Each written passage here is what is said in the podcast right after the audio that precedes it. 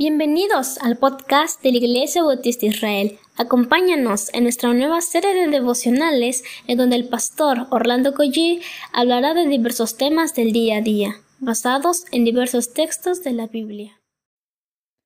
Muy buenos días, queridos hermanos. Damos gracias al Señor por este nuevo día que el Señor nos da. Ayer me fue imposible enviar el devocional, pero Espero en el Señor que este tiempo sea de ayuda, de bendición, de aliento, pero vamos a orar antes de continuar. Padre, gracias porque tú eres el único que puede darnos fuerza, Señor, que nos animas, que nos alientas, que nos levantas, que nos limpias, Señor, y por eso, precisamente por eso venimos a ti, Señor. Permite que seas tú nuestra fuente de gozo, de placer, Señor, tú mismo. Padre, te lo pedimos en el nombre de Jesús. Amén. Hoy quiero llevarles a Proverbios capítulo número 4, versículo 1 hasta el versículo número 5. Dice la palabra del Señor, oíd, hijos, la instrucción de un padre. Por supuesto que este tema tiene que ver con los jóvenes, con los hijos, con los adolescentes, así que vamos a escuchar plenamente esta escritura. Es un padre escribiéndole a su hijo. Dice, o más bien a sus hijos, oíd hijos la instrucción de un padre y prestad atención para que gane, porque os doy buena enseñanza. No abandonéis mi instrucción. También yo fui hijo para mi padre, tierno y único a los ojos de mi madre, y él me enseñaba y me decía, retenga tu corazón mis palabras, guarda mis mandamientos y vivirás. Adquiere sabiduría, adquiere inteligencia, no te olvides ni te apartes de las palabras de mi boca. Me parece que de entrada estos versículos nos hablan de que es insustituible la labor espiritual de un padre. Es indispensable, es esencial la labor de un padre hacia sus hijos. No hay tarea más noble, no hay tarea más grande que la que un padre pueda hacer por la vida espiritual de sus hijos. Esto es medular.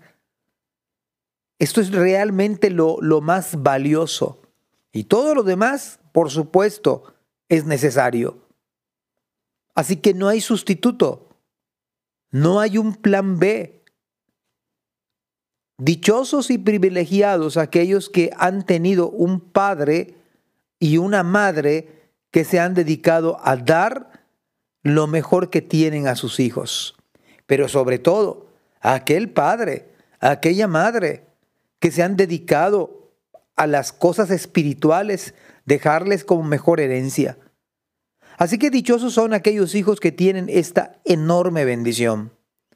Enseñaba el Salmo 42, que fue escrito por, por los descendientes de Coré, y a pesar de que Coré era un hombre impío y rebelde, en la misericordia, en la gracia de Dios, tuvo descendientes piadosos. Que este no sea nuestro caso como padres. Y si tenemos padres que no temen al Señor. La gracia del Señor es más grande que nuestros padres. Pero veamos qué dice Salomón. Oíd hijos la instrucción de un padre. Qué importante es que el hijo escuche cuando su padre le instruye. Pero quizá lo que tenemos que preguntarnos los padres, ¿estamos instruyendo? ¿Estamos dándole las instrucciones a nuestros hijos para la vida en sí? No solamente, y debe ser para el campo laboral, para el campo este, de los estudios, del negocio. Así que esto requiere tiempo. Esto requiere dedicarse a, a nuestros hijos. Necesita usted como papá y yo pensar, orar. Esto no viene por ósmosis o de manera repentina. Esto significa depender del Espíritu Santo. Dios utilizó la mente de este padre que deseaba instruir a su hijo. Es verdad, el pecado quita todo lo bello y perfecto.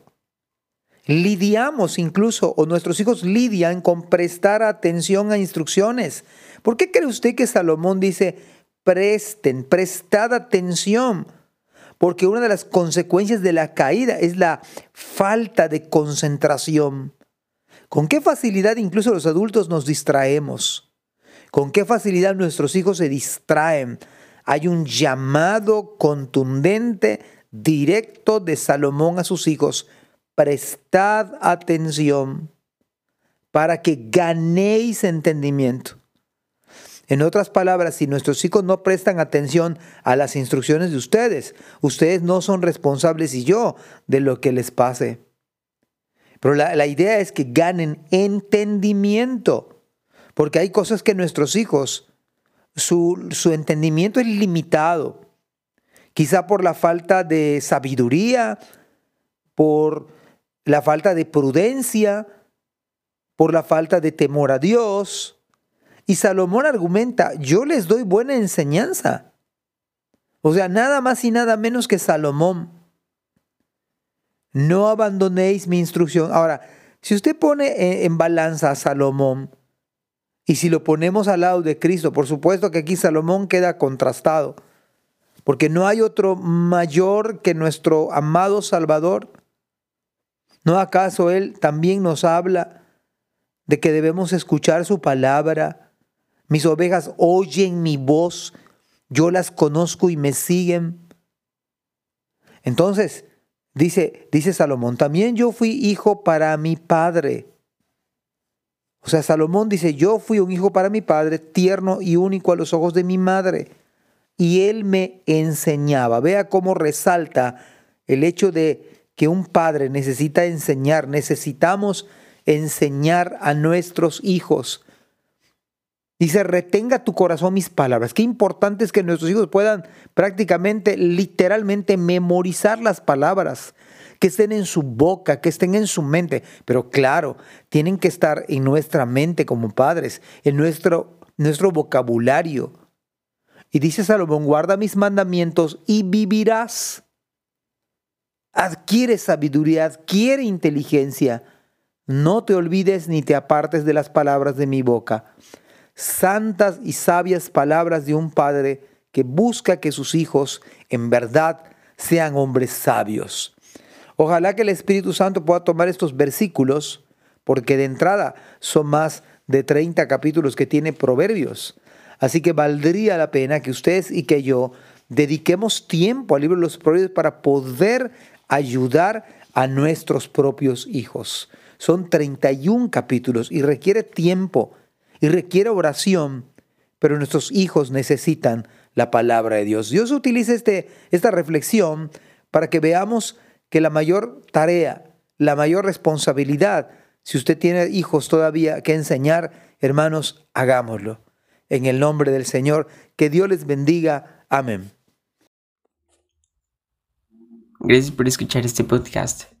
Te invitamos a compartirlo y a seguirnos en nuestras redes sociales para que no te pierdas el contenido que tenemos preparado para ti. También nos puedes encontrar en nuestra página web www.ibismerida.org y contáctanos al correo ibismerida.gmail.com. Gracias por acompañarnos. Hasta la próxima.